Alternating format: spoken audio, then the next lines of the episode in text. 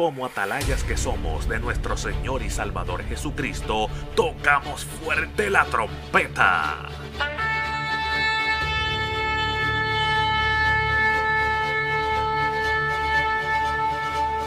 Con mensajes de alerta, somos Aplastado Podcast.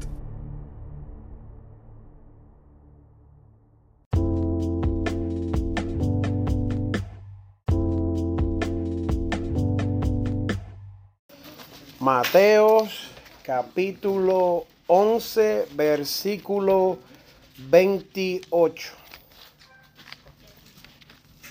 Aleluya. Y nos vamos a gozar, amén. ¿Cuántos saben que ahora el Señor nos va a hablar? Que este es el momento que Dios ha determinado en este santo día para sacar y explicarnos y hablarnos y darnos instrucciones. Amén. Mateo capítulo 11, 28 dice de la siguiente manera. Aleluya. Venid a mí todos los que estáis trabajados y cargados, y yo os haré descansar. Amén. Puede sentarse, aleluya. Gracias a Dios en esta hora por esta palabra que tú nos has dado. Yo sé, Dios mío, que tú nos vas a hablar así como me hablaste a mí en privado, en el secreto, Dios mío, cuando me hablaste, cuando me diste instrucciones, Señor. Y te doy gracias porque ya tú lo que has comenzado a hacer, Dios mío, tú lo vas a terminar, Dios mío. Tú has empezado a sanar personas, Dios mío. Tú has empezado a libertar, Dios mío, a restaurar, Dios mío, a hacer las cosas nuevas, Dios mío. En el nombre de tu Hijo amado, Dios, te damos gracias. Amén. Hermano, y para mí es un gozo. Ayer, eh, para hablarle un poquito algo rápido, ayer estuvimos en la ciudad de Kissimmee. Usted sabe que el huracán ese que pasó por ahí por Kissimmee destruyó gran parte e inundó muchas casas. Pues nosotros pudimos hallar unos lugares que es una comunidad de bajos recursos, ¿verdad? Y son muchos ancianos. Entonces, pudimos llegar allí, le pudimos llevar compra en el nombre de Jesús, le pudimos llevar la palabra de salvación eh, siete personas aceptaron ayer al Señor. Una victoria, amado, una victoria. Y a mí me, da gusto hacer esto afuera. ¿Sabe por qué? Porque la iglesia piensa demasiado en, en dos paredes, en two Ds. Entonces, yo no sé si usted ha ido al cine últimamente, que el cine ahora usted va y los asientos se mueven. Y usted escucha la película, ve la película, a veces tira como un mist, como un agua. Y todo es una experiencia que trabaja con todos tus sentidos. La iglesia es lo mismo. Pero a veces limitamos la iglesia y limitamos a Dios porque no sabemos cómo va a reaccionar las personas o cómo va a reaccionar el público afuera. Pero ¿qué importa cómo reaccionen? ¿Usted cree que cuando Dios caminaba en la forma de Jesús por la tierra, a él le importaba lo que la gente decía? No le importaba. Y cuando alguien se le acercaba herido, lastimado, ¿qué hacía el Señor? Dejaba lo que estuviera haciendo y atendía esa vida. Y no le importaba si estaba en la sinagoga, en el templo, en la iglesia, o si estaba pasando por un cementerio y allí había necesidad. Allí él, allí atacaba la necesidad. Y eso es el Dios que yo le sirvo, mi amado hermano. No un Dios que te obliga a decir, no, ven a las cuatro paredes. No, mi amado hermano. En el 2022, déjame decirte que las, las cosas que están sucediendo en el mundo está obligando a la iglesia a salir de las cuatro paredes. Hoy en día no es como los tiempos de antes que te decían, ven a la iglesia. Hoy en día la iglesia tiene que salir. Hay tantas situaciones y tantas cosas sucediendo, amado, que si la iglesia no sale, la iglesia va a morir. Y en el día de hoy yo quiero hablar algo porque Dios me puso esto y yo dije, ¿tú estás seguro, Señor mío? Sí, habla esto. Señor, le vamos a celebrar el día del pastor al hermano Víctor, a la hermana Maricel, la iglesia va a estar allí reunida. Y yo dije, ¿tú quieres hablar de esto? Y me dijo que sí. Y Él quiere que hablemos del día del descanso. Dios quiere que nosotros seamos unas personas balanceadas. Y Quiero hablar un poco para, comenzar acerca del día de reposo, para sacar algunos puntos del camino, ¿verdad? El día de reposo comenzó en el séptimo día cuando Dios creó los cielos y la tierra y todo lo que en él hay. Y al séptimo día, que dice la Biblia? en Génesis capítulo 2, versículo 2, que Dios descansó. No porque Dios no tuviera fuerza, porque créeme mi hermano que Dios es todopoderoso.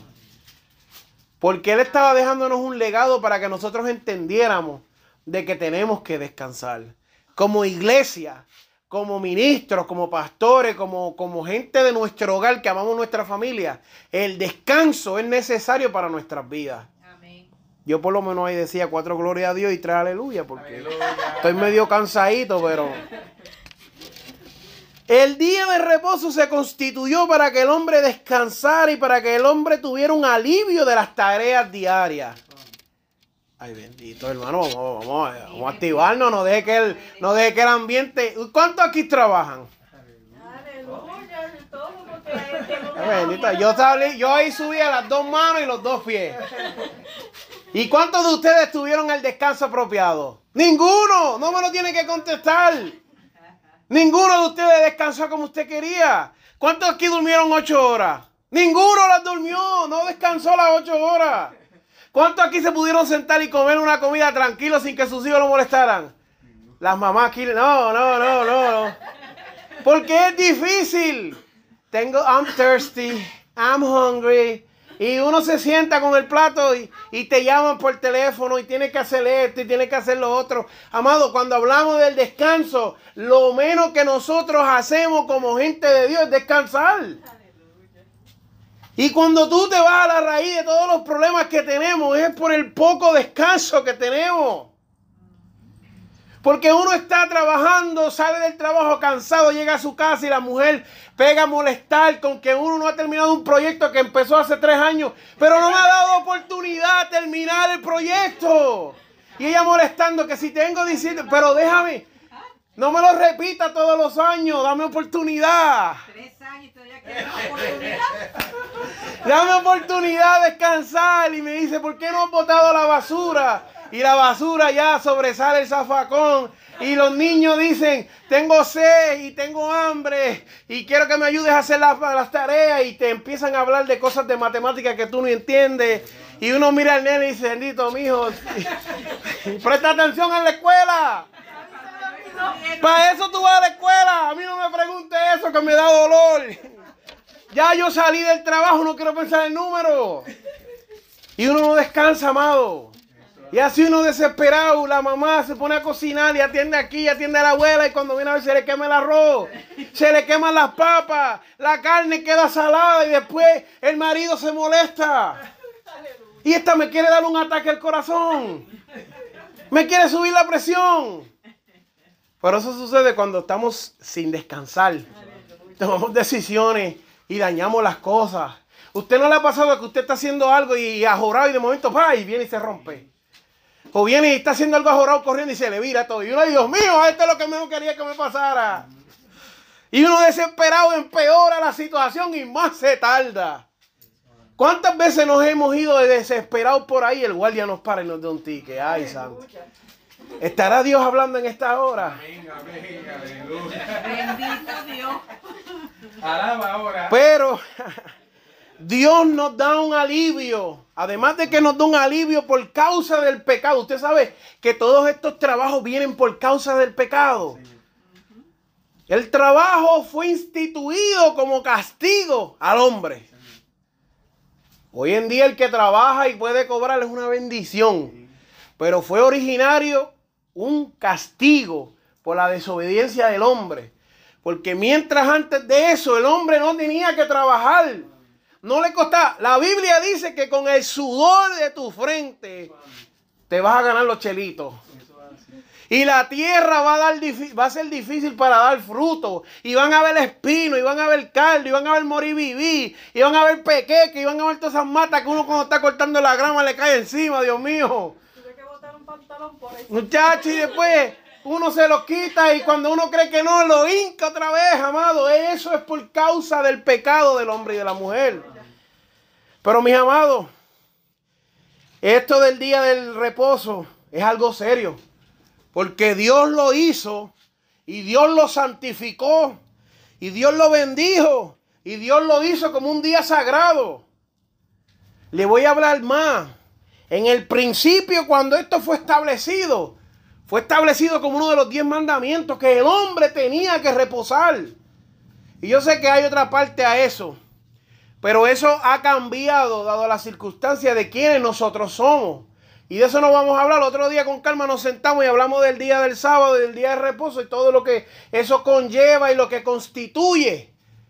Pero cuando hablamos del reposo, le tengo que decir que en el principio, en Éxodo capítulo 28, 11, eh, era uno de los mandamientos. Pero era tan serio que un hombre que fue hallado buscando leña durante el día de reposo, la ley de Moisés le dijo que lo sacaran afuera de la ciudad y lo mataran apedreado. Era tan serio porque era una desobediencia a Dios. Y piense usted bien, usted no puede tomar decisiones conscientes cuando usted no ha descansado. Y por eso era tan serio, por eso es que, mira cómo Dios, que hace mandamientos para protegernos. El mandamiento del sábado no, no enriquece a Dios, no lo hace más Dios, lo que hace es que nos ayuda a nosotros. De hecho, ninguno de los mandamientos no, le da nada a Dios, como quien dice. A quien nos bendice es a nosotros. Los mandamientos lo único que nos traen a nosotros es prosperidad, tranquilidad, sosiego de mente, que uno no se tiene que preocupar de las demás cosas. Y tú sabes que Dios es tan grande que dice, eh, eh, saca un día para que descanse.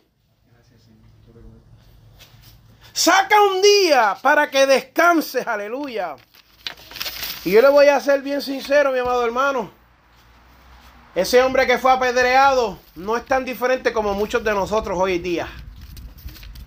Que el castigo del pecado, o sea, el trabajo, nos lleva a la muerte física. Muchos conocemos gente que muere, todo lastimado, todo herido, todo cansado por el trabajo.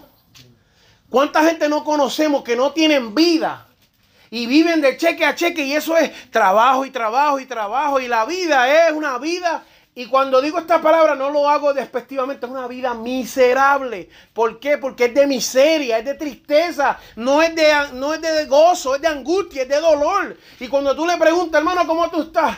Ay, aquí, mi hijo, como, como Dios quiere. Pues claro que estás como Dios quiere si tú no has dejado que la, la ley del reposo, el descanso se aplique a tu vida. No lo has permitido. Sí, amado, yo tengo que trabajar siete días. No, amado, cambia de trabajo. Tú no estás trabajando siete días, tú te estás matando siete días. No, varón, yo tengo que hacer esto. Crea un plan de contingencia. Involucra a toda la familia. Pon los niños a lavar los trastes también. Ponlo a que desenvuelvan las medias. Enséñales responsabilidades para que tu tarea no sea una tarea que nunca se acabe. Usted sabe que cuando usted echa la ropa a lavar y la saca de la lavadora, eso se multiplica. Y eso uno tiene ahí montañas y montañas. Ponga también a los niños a ser parte de esa actividad. Al esposo también, dígale, siéntese aquí, doble media. Ay, santo, bien la hermana se gozó mucho, mucho. La hermana se lo disfrutó. Le uno, la hermana se, se lo saboreó, dijo, aquí es mi momento.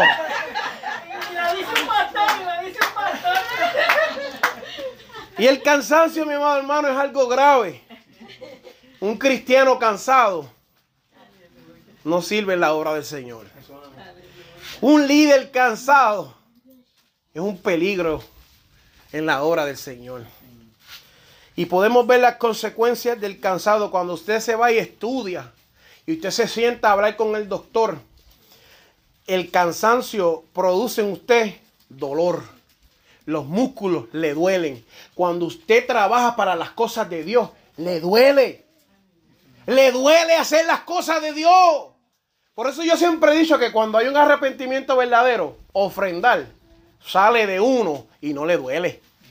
Uno diezma porque uno quiere ver que la obra siga para adelante. Y uno no dice eso que el pastor se va a robar los chavos, como mucha, mucha gente dice, dice, yo voy a ofrendar, yo voy a sembrar en mi iglesia, porque yo quiero ver la iglesia echar hacia adelante, porque yo creo en los ministerios de la iglesia, porque yo creo en los proyectos de la iglesia.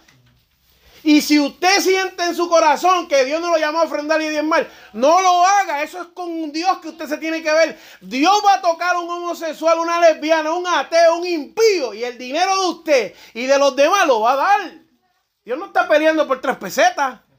Eso es otro mandamiento que incluye bendición para nosotros. Si usted no la quiere, Dios dice, tranquilo nene, que yo brego contigo después. A otro Dios toca y hace que la obra siga hacia adelante. Y lo voy a decir con testimonio. Yo me reuní con una iglesia para llevar las ayudas para Orlando y me dijeron que no en la cara. Y me salí de ahí, me sonó el teléfono, un ateo, y me donó el dinero que la iglesia tal vez me pudiera donar. Y cuando fuimos a la mueblería, nos donaron más de 15 mil dólares, gente que no son cristianas. Y yo dije, Señor, pues no, no pregunto más nada a la iglesia. sigo preguntando acá, sigo tocando acá. Eso es lo que tú veas. Esa bendición que Dios le pudo dar a esa iglesia, ahora se la da a los demás. Yo dije a un grupo de cristianos, vamos, vamos para allá. No quisieron ir. Se montaron gay, se montaron lesbianas. ¿Y tú crees que yo le voy a decir a la gente que quiere trabajar para la obra de Dios que no, porque está en una condición de pecado? No, mi amado, usted, yo le dije, hoy te unjo como evangelista. Vete puerta por puerta y dile a la gente que salga que yo le voy a hablar. Eh, como si fuera el sheriff. Hoy yo te hago deputy, vente. Si la iglesia no quiere salir, Dios tiene que usar a las piedras. Y a mí no, yo no me voy a poner piqui y ahí, ay, no, que no, no, vente, toca la puerta que yo le predico. Vente, carga el carro. Cargamos el carro como de aquí al puesto de gasolina. Un carro lleno de compra, con cajas llenas de compra. Y, usted cree que yo lo iba a cargar solo. ¿Y usted cree que yo me tenía que echar la carga yo solo porque la iglesia no quería ir? No, mi amado hermano. Yo puse una gente allí que no aman en la iglesia, que no le están sirviendo a Dios. Y ese día los puse a hacer obra de evangelistas, obra de misioneros. Los puse a hacer profetas y apóstoles. Yo mismo los ungí allí. vete, sal. Vamos, que tú vas delante de mí. ¿Usted se cree que la obra de Dios va a detenerse porque uno se enoja con Dios porque Dios no hace lo que uno quiere? No, mi amado hermano. A alguien más Dios va a levantar. Mira, Mardoqueo le estaba hablando a la sobrina. Y como que la sobrina le dice a la prima, qué sé yo, eso es como que medio raro. Y le dice, mira, yo creo que para este tiempo tú has llegado. Y yo creo que te toca a ti hacer esa tarea. Y ella como que puso como que mucho pero y como que mucha cuestión. Y él le dijo, pero déjame explicarte algo, chiquitita. Que si tú no lo haces, respiro y liberación. Escucha bien viene de otra parte. Y enganchó la llamada. Y usted sabe lo que Dios le diga eso a usted. Yo te estoy levantando en este tiempo para que tú hagas la obra. Pero si tú no la quieres hacer, a otro yo voy a levantar. Dios nos está llamando en este tiempo, mi amado hermano. ¿Por qué los dones no, no se manifiestan? Porque no estamos forzando que los dones se manifiesten. Usted se para y mira, hmm, tengo la goma del carro vacía. ¿Cómo yo cambiaré esto? Si usted no la toca, aunque sea, usted no va a ver que Dios le va a hacer el milagro. Si usted no busca para cambiarle la goma, la goma no va a salirse de ahí, se queda vacía. Hermano, cuando hablamos del cansancio, hablamos de personas hipersensibles, que todo lo que uno le dice les duele le molesta, le hiere. Usted no se ha notado con eso, que usted está ayudando a alguien y de momento uno le dice, mira, la mejor manera, ay, tú siempre me estás ofendiendo. Y tú siempre me estás diciendo esas cosas para herirme. No, te lo estoy diciendo para que se te haga más fácil. Te lo digo para que la vida se te haga más, para que esta carga, este proceso se te haga más fácil. La persona súper hipersensible. Cualquier cosa le molesta, cualquier cosa lo hiere. Cuando hablamos de eso, hablamos de malas ideas. ¿Usted cuántas veces se ha sentado a hablar con un cristiano cansado que le da malas ideas? Malas ideas, amado hermano. Cristianos que tienen mal humor por el cansancio. Hacho, eso sobra. Eso sobra. El mal humor. Cuando hablamos del cansancio, hablamos de la, y que en momento el hermano está lo más tranquilo y de momento tiene coraje. No es que es bipolar, es que el cansancio lo tiene visorioco. De momento está bien feliz. Y hermano, esto es bien importante, ¿tú sabes por qué? Porque de la manera que usted se comporta, el mundo lo está mirando. Y después si usted hace un berrinche en el puesto de gasolina, no vaya a invitar a nadie del puesto de gasolina para su iglesia, invítelo para otra porque van a decir, mire este charlatán. Sí, no la tira y le grita y le falta el respeto. Va al restaurante y trata mal al mesero y después, eh, Dios te bendiga, God bless you. No le diga eso. Porque usted está haciendo un mal testimonio, amado. Y uno cree que no. Pero la vida de uno cambia cuando uno empieza a descansar. Cuando uno se levanta descansado y uno, ¡ay, qué rico! Descansé. Descansé. Usted no tiene que irse a vacaciones, usted no tiene que irse a un spa, usted no tiene que irse a un resort. Usted si hace un buen plan puede descansar. Porque la plenitud de Dios incluye su descanso, amado. Y esto parece un tabú cuando lo hablamos. Y parece algo que no, no es como que, wow, ese es un tema bien raro, pero es algo necesario. Tanto lo es necesario como la oración, el ayuno y la lectura de la palabra, como el, como el descansar. Porque si usted ora y usted ayuna y lee la palabra y no descansa, no sirve para nada. Con todo el ayuno, con toda la oración y toda la palabra se duerme. No sirve, no es útil. Sí, la mente no funciona igual. Hermano, cuando hablamos del cansancio, Usted sabe lo que usted sabe. ¿Cuántos aquí saben manejar?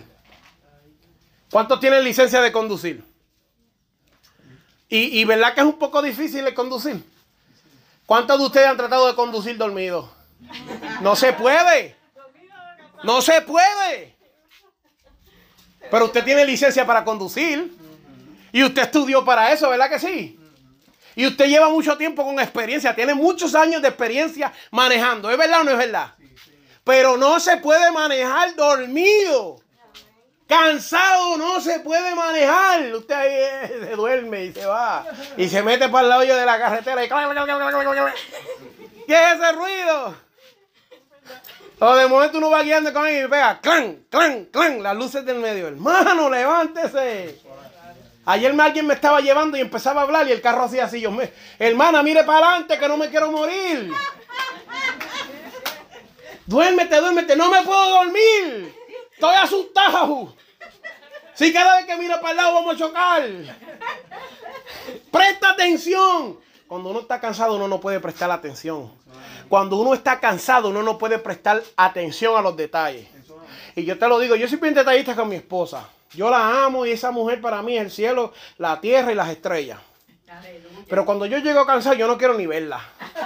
No, es verdad, es verdad. Es verdad. Hoy esto es altar de Dios y yo no puedo mentir. Yo llego cansado. Yo lo que quiero es bañarme y acostarme a dormir. Y si no me tiene la comida ready, olvídate, me la das mañana. Pero yo amo a esa mujer con todo mi corazón, pero cansado uno no puede hacer nada. La mente no trabaja de la manera correcta. Por eso es que hay tanto fracaso muchas veces en el matrimonio. Porque no descansan.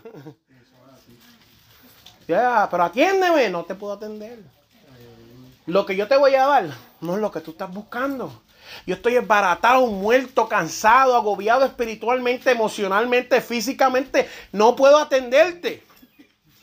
Tengo que descansar. Por eso cuando eh, otras ocasiones, uno descansadito, se va con su esposa, la saca tempranito y la lleva a desayunar a la IHOP a Waffle House, a donde sea. Y uno lo más tranquilo y uno es una, una persona diferente. Pero cuando uno está cansado, cuando uno no ha descansado, no es la misma persona.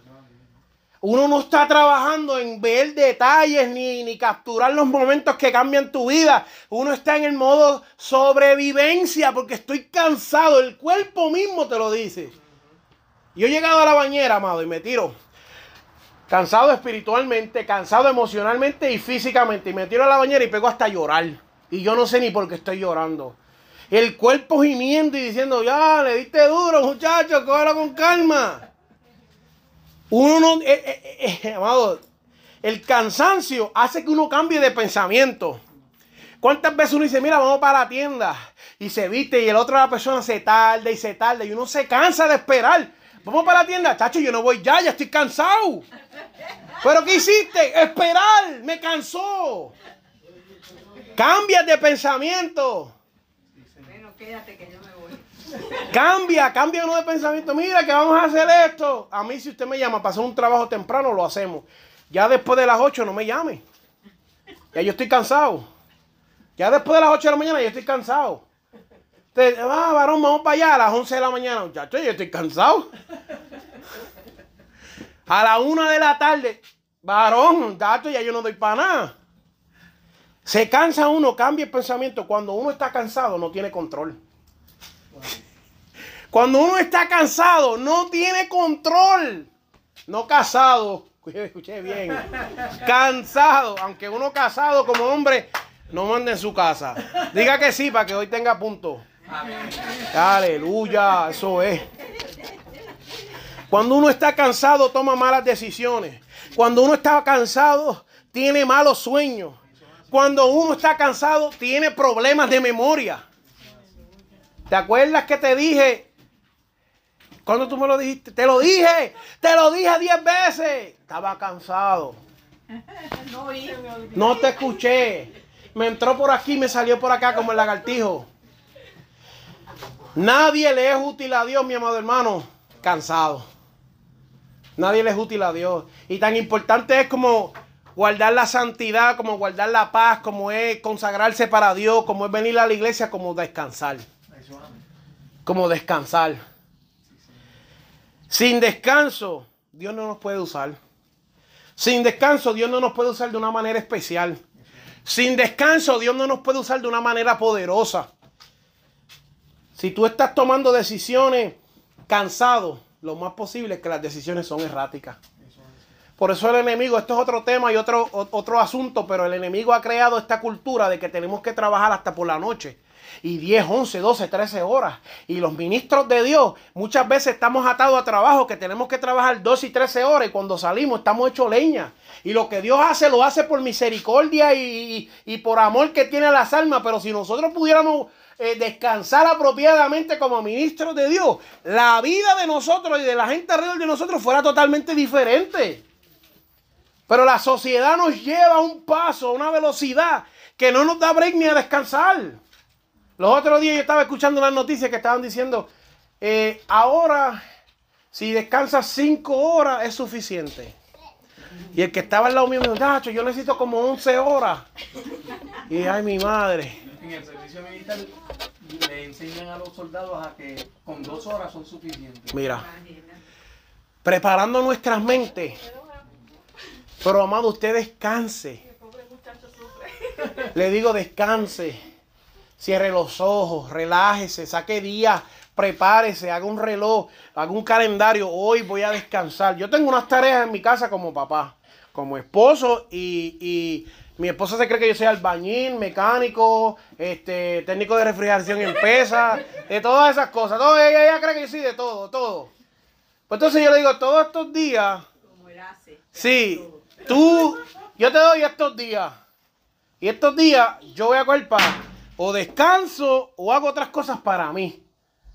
Y le digo, este día pues puedo cortar la grama y todo eso. Cuando se acabe ese día, tiene que esperar al próximo día de trabajo. Ya mañana yo voy a hacer mis otras cosas.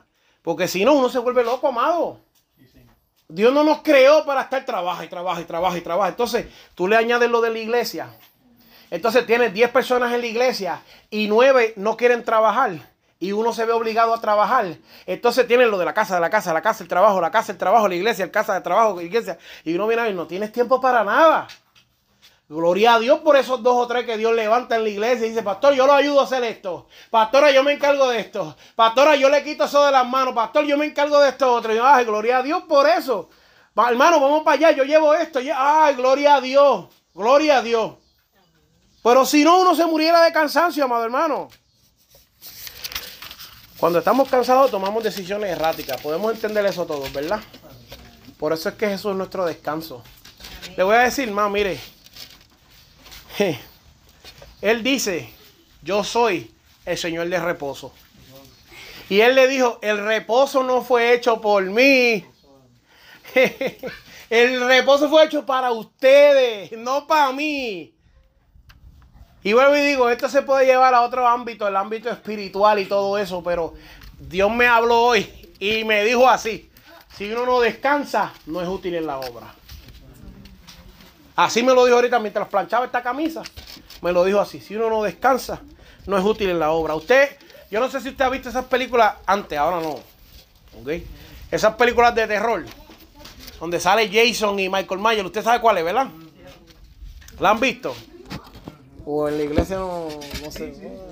Hermano, hermano, hermano, yo le puedo predicar ya a uno, le puedo predicar. Y usted ve que la persona, eh, ese, ese monstruo lo está siguiendo y la persona corre. Y corre, y corre, y corre, y corre. Y cuando da la vuelta, el monstruo está ahí. Y vuelve y corre, y corre, y brinca. Y brinca una verja. Se monta en un carro, choca y sale corriendo. Y cuando vira, ahí viene el monstruo otra vez. Jason, Freddy Krueger, todos los monstruos son iguales. Todos los monstruos tienen el mismo, no, diferente nombre, la misma acción.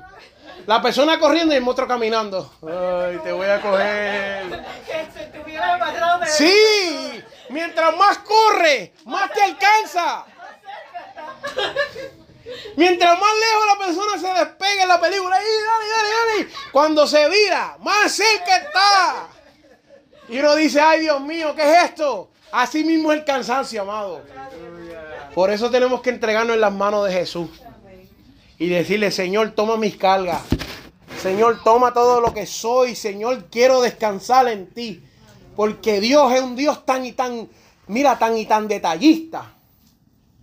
Que descansa y nos hace descansar. ¿Usted sabe lo que es eso? Que en el séptimo día Él dijo, yo voy a descansar. Sin necesidad ninguna, para dejar un precedente, para que nosotros descansáramos, amados. Nosotros entramos a Jesús y Él nos da el descanso. Y Él obró una vez, así que nuestras obras no son necesarias. Usted entiende que usted no puede hacer nada solamente que aceptar al Señor para ser salvo. Todas las cosas que usted hace, las obras que se hacen, eso no te cuenta para la salvación. ¿Sabes por qué? Porque Dios dijo, yo voy a absorber, absorber ese trabajo y yo voy a hacer el trabajo para que tú seas salvo. Y qué difícil se nos hace a veces entender que la salvación no tiene ese precio que la gente le quiere poner. Que tienes que buscar cuatro camellos, tres cabras y tres puerquitos, entonces puedes ser salvo. No, la salvación fue dada por, el, por la sangre del unigénito de Dios. Que no, él dijo, mira, ¿y cuál es el pago? Yo lo pago. Y lo quitó. Vive Jesús. Ya las obras no tienen validez concerniente a nuestra salvación. La única obra que tú tienes que hacer es aceptar a Jesús como tu único salvador. Como líderes, tenemos que leer lo que dice Hebreos 4, capítulo 8, eh, versículo 8, versículo 11. Dice, entra en el reposo. Procuremos pues entrar en aquel reposo para que ninguno caiga en semejante ejemplos de desobediencia. Pastor, a veces la gente sobreestima el reposo y el descanso. Pero usted sabe que hubo un profeta que hizo que bajara fuego del cielo. Usted conoce ese profeta. Y usted sabe que cuando la mujer eh, Jezabel venía detrás del profeta, ¿usted sabe lo que hizo el profeta? Usted no sabe lo que hizo el profeta. El profeta estaba cansado. Y llegó debajo de una, de una... Yo sé que estaba cansado porque cuando uno está cansado lo único que le da es sueño. Y lo primero que hace es que va caminando y se acuesta debajo de un palo. Pues tenía sueño. Quiere decir que estaba cansado. Y el ángel le dijo, descansa, come y se fue. Nunca sobreestime el valor de comer y descansar. Ay, Dios mío. Yo sé que esto la iglesia a veces no lo predica, pero es necesario entender que el ángel le dijo, descansa y come. Y cuando el ángel volvió, le dijo, come y bebe, que el largo camino te resta. No le dijo, come y bebe, que el largo camino, porque sabía que estaba explotado. Y dice que pasó la noche y al otro día el ángel volvió. Verá, vente que te toca. Primero le dio descanso y le dio comida. Y un hombre profeta de Dios que hablaba y, y bajaba fuego del cielo.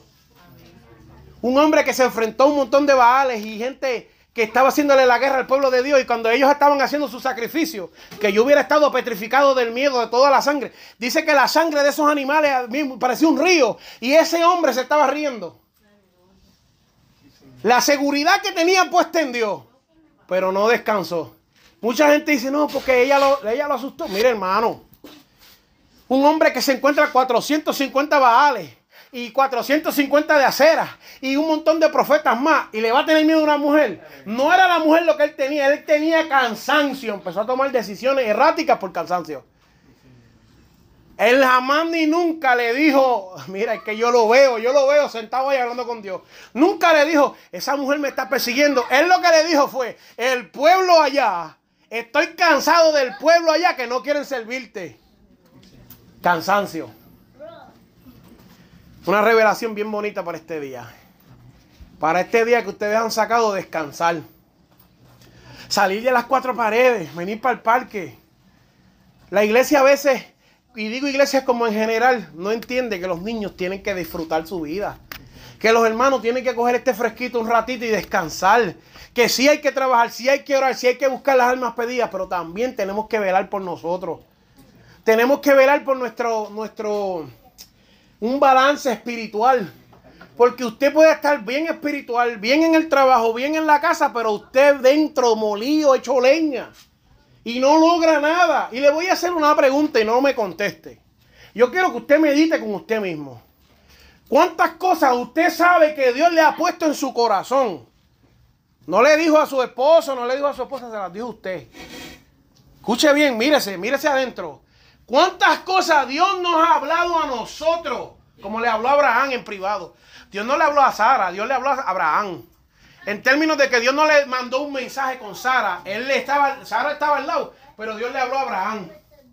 Y le, está hablando a Abraham para darle una, una, una, misión.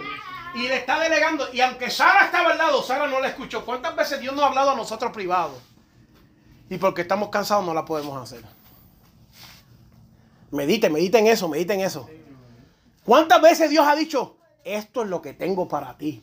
Y tú lo has hecho y lo has probado y te sientes satisfecho en el espíritu y dices, wow, esto es lo que Dios me llamó a hacer. Esto es lo que Dios me puso en mi corazón y yo me siento completo haciendo esto. Pero no ha sucedido más por el cansancio. No hemos visto más por el cansancio.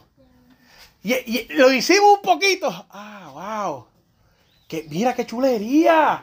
Hacho, yo me gozo. Esto está bueno, esto me gusta. Hacho, pero estoy cansado. Pongámonos de pie.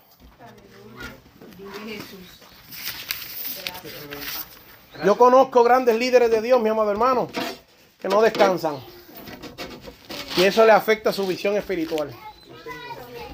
Grandes líderes de Dios que tienen buenas ideas, pero el cansancio los derrota. Y usted empieza a escuchar lo que dicen, son, son cosas erráticas. Lastiman, laceran la iglesia, la hieren. Los líderes que no descansan pueden llegar a eso. Por eso yo le doy gloria a Dios, hermano, que ustedes reconocen a sus pastores en el día de hoy. Y que usted dice, mira, vamos a descansar. Pastor, no se preocupe, vamos a descansar. Y yo le voy a decir más. ¿Verdad? Esto lo dejo a usted a su discreción. Debe de iglesia hacer más de esos días como hacían en el trabajo, los gym day, que uno iba al Mahone. ¿Te recuerdas de eso? ¿Se recuerda? ¿Se recuerda? ¿Se recuerda? ¿Se recuerda eso? Los gym day, que iba a la iglesia, al, trabajo en Mahone. Ese día no hay uniforme. ¿Se recuerda ese día? En la, escuela no hay uniforme. ¿Se recuerda? Lo mismo tiene que hacer la iglesia. Este día vamos a hacer algo loco. No vamos para la iglesia. Vamos a reunirnos en otro lado. Este día vamos a reunirnos en una casa y vamos a comer. Y vamos a hablar de Dios. No perdiendo la esencia que es Dios. Pero vamos a hacer algo diferente. Este día vamos a salir de las cuatro paredes para que Dios siga tratando con cada uno de nosotros. Y yo le apuesto a usted, amado, que su vida empieza a cambiar. La gente le va a empezar a ver y usted va a decir, pero ese es un montón de gente loca, yo quiero estar ahí. Yo quiero estar ahí, yo quiero compartir ahí. Y la gente que no llega de su casa es impactada por la palabra. La gente que se está quedando y uno dice, mira, vamos para allá, vamos a gozarnos. Le cambia la, la, la, la face porque cuando uno le habla ahora a la gente de la iglesia, la gente ya sabe lo que te va a decir. La gente tú le hablas de la iglesia y se tranca. ¿Eh? No, no, no. Vamos a hablar de Dios, vamos a comer, vamos a disfrutar. Eso es lo que hacemos en la iglesia. Comemos espiritual, a veces hay una meriendita, cantamos unos coritos. A todo el mundo le gusta cantar, a todo el mundo le gusta escuchar palabras que le cambia su vida. Eso no es lo malo. A todo el mundo le gusta compartir con los hermanos en armonía. Eso todo el mundo lo practica. Pero cuando tú le hablas de la iglesia se trancan. ¿Por qué? Porque muchas veces líderes cansados han lacerado a otras personas, pero usted le dice, ya eso no hay. Hoy venimos relax. Vamos para allá, vamos a gozarnos. Y hermano, 2022. Estamos a punto de entrar al 2023. La pandemia forzó a que la iglesia se mirara para adentro y viera que no era suficiente lo que estábamos haciendo. Eh, llevábamos años diciendo, sí es suficiente, es suficiente. Llegó la pandemia y cambió la manera que se hacen servicios por completo. Entraron en Puerto Rico los terremotos y vinieron aquí huracanes, tormentas, que si esto, que si lo otro. Ha cambiado por completo la manera que nosotros nos reunimos. El mundo ahora está haciendo planes con el IRS y con otras, otras compañías tratando de, de la iglesia, de cambiarla por completo, cómo se reúnen, cómo adoran. Eh, yo vi un reportaje que decía, no deben ni orar, no deben ni cantar, no deben ni abrir la boca, ni, ni gritar. Quieren cambiar todo. Si nosotros no nos unimos y nos amamos más, como dice la escritura, y nos ponemos a, a prepararnos más, mi amado hermano, el mundo nos va a acabar. Y nosotros no estamos en guerra con el mundo, nosotros no vamos a salir de aquí ahora a matar a nadie. Tenemos que cambiarlos con nuestro testimonio. Como uno alcanza a una persona atea, una lesbiana, una prostituta que no tiene amor allá, mostrándole el amor de Cristo. Pero ¿cómo se hace eso, amado? Si ellos no vienen a la iglesia, vamos allá. Vamos allá. Una persona que está deambulante, que no tiene comida, que no tiene nada. Antes de hablarle del Señor, háblale de que traíste bendición para su vida y que esa bendición se la envió Dios. Alguien que no tiene ayuda no puede ver a Dios hasta que no recibe. Alguien que está cansado no puede ver las cosas que Dios hace hasta que no descansa. Y una persona cansada, herida, que no, que está así, si tú no le ministras de esa manera, la persona no lo recibe. Y vuelvo y digo, yo le doy gloria a Dios porque ustedes decidieron honrar a sus pastores en el día de hoy. Y eso es un gesto bien bonito. Desde que yo conozco esta pareja, eh, en altas y bajas mías, él, él nos conoció de jóvenes. Eh, yo me casé, él vio todo el revolú que fue eso. Mi suegra me quería pasar por encima con la guagua. Ay, santo. Ojalá y no escuche este mensaje. Muchacho, ¿qué problema fue ese? La iglesia mía, nos mudamos y ha visto escalón por escalón, escalón por escalón. Y siempre han estado ahí. Yo le doy la gloria a Dios por ello, de verdad. Le doy la gloria porque hace falta eso. La iglesia está para restaurar. La iglesia está para perdonar. La iglesia está para que usted entienda que esto es una familia. Yo no tenía familia cuando llegué. Tenía una tía y mi tía era media loca. Mano, si iba a comer y me dejaba en la casa encerrado. Se me olvidaba. ¿Y qué te crees de eso? Alabaré, alabaré, alabaré. Y cuando salía ya. ¿Y dónde estaba? Y venían para atrás de mi papá, de restaurante, y yo en casa comiendo espagueti y chef boyardee. Pero la iglesia, la iglesia me hizo ver otro mundo. Cuando los hermanos me invitaban a comer, eh, cuando me invitaban a comer y salíamos y compartíamos y hacíamos un montón de cosas, amado, yo veía la gloria de Dios de verdad. Porque yo veía a Dios amándome. Dios no importándole las cosas que yo había hecho y quién yo era. Amándome, amado. Sin importar la manera que yo estaba. Dios mostrándome de su amor. ¿Y qué es el Evangelio de Jesucristo? ¿Y qué es lo que predicamos? ¿Y por qué nos afanamos tanto? Si no es enseñarle al mundo que Cristo los ama. Por eso les digo, el cansancio va de la mano con todas las demás cosas. Y yo le, yo le hago una invitación, amado. Eh, esto no se trata de que usted venga donde mí y se arrepienta por, por, por quedar bien. Esto se trata de que usted haga lo necesario para cambiar su vida, para que cambie su bienestar. Usted no cree, amado, que aquí hay dones y talentos. Usted no cree que, como dijo la hermana, la hermana comenzó hablando, y eso no fue casualidad, diciendo que en la viña del Señor hay apóstoles, profetas, pastores, maestros, hay evangelistas, hay misioneros. Eso está aquí hoy. Eso está aquí. Los dones Dios los da. Pero ¿para qué son los dones? ¿Para qué son los ministerios? Para que se pongan en práctica, amado. Cansado uno no puede hacerlo. Aquí quién ha construido. Construir es simbología de edificar. Y uno no puede edificar la iglesia si está cansado. Así que Dios me los bendiga, amado.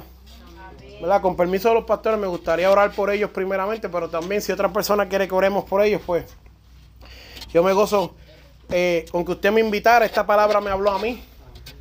Y yo creo, número uno, que sus pastores necesitan descanso. Eso no me lo dijeron ellos. Eso no me lo dijeron ellos. No, no se crea que yo vengo a predicar lo que me dicen. No. Yo sé que estas dos personas que están aquí son, son fieles a Dios y se dan por la obra. Y ojalá y todos los pastores fueran así y hubiera mil más gente que se levante mañana así. Pero lo primero que necesitan es descansar en muchas áreas, amado. El enemigo a veces te está dando y te está dando y te está dando y te está dando y de momento uno dice, pero Dios mío, ayúdame. Y sigue y sigue y sigue y sigue y sigue. Y, el pastor, le voy a decir algo, el pastor no va a venir donde usted le va a decir, hermano, venga acá.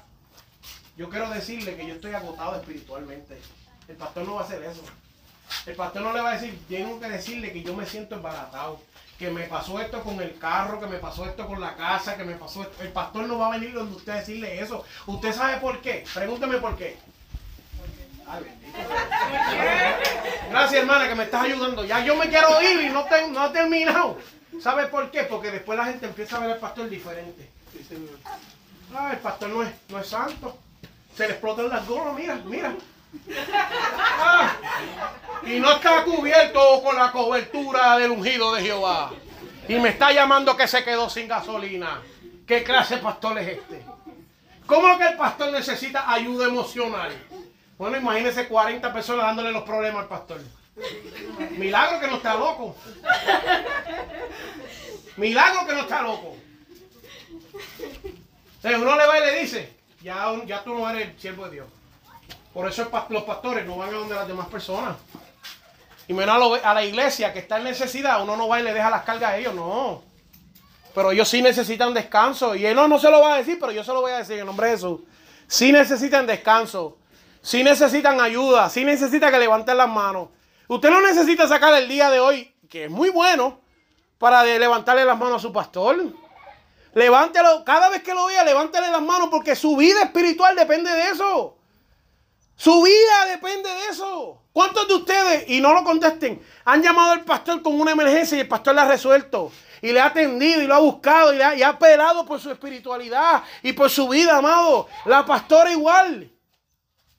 Porque a veces hablamos del pastor nada y la pastora la dejamos como que el estocón que aguanta la puerta. Y no sabe que la mente maestra detrás del pastor es la pastora. No se te, no se te olvide que dijiste que. No se te olvide que vas para allá, vas para acá, hale esto, ponte esto, llévate esto, mira fulana. Y, el pastor no se recuerda los nombres y la pastora sí.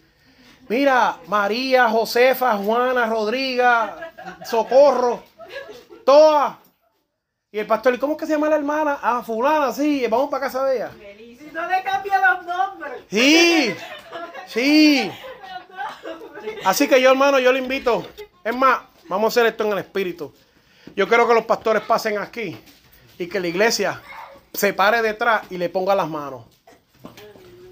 Hoy yo los voy a ungir a ustedes como gente que ora lleno del Espíritu Santo. Y usted va a orar por sus pastores. Mientras yo oro también. Usted no tenga miedo, usted no tenga miedo. Póngale la mano ahí, no tenga miedo. ¿Tú sabes por qué? Porque muchas veces uno está en esta batalla y se siente solo. ¿Se siente solo o no se siente solo? Y ellos necesitan, esto vuelvo y digo, esto no me lo está revelando ni carne ni sangre. Esto viene de papá. A veces ellos necesitan saber que el esfuerzo que ellos están poniendo también la iglesia le está haciendo efecto. Así que no tenga miedo, amado. Y cuando termine la oración, si usted siente darle un abrazo, déle un abrazo. Y si usted siente darle la mano, déle la mano. Y si usted siente darle una palabra de motivación, déle una palabra de motivación. Dios no tiene que traer un evangelista de afuera para que usted le dé una palabra a su pastor, para que usted lo ayude, para que usted le levante la mano, mi amado hermano. Eso está en nosotros ya. Así que vamos a orar. Amantí. Este programa fue presentado por Aplastado Podcast, porque como atalayas que somos de nuestro Señor y Salvador Jesucristo, tocamos fuerte la trompeta. Con mensajes de alerta y sin ningún temor, porque si Dios con nosotros, ¿quién contra nosotros?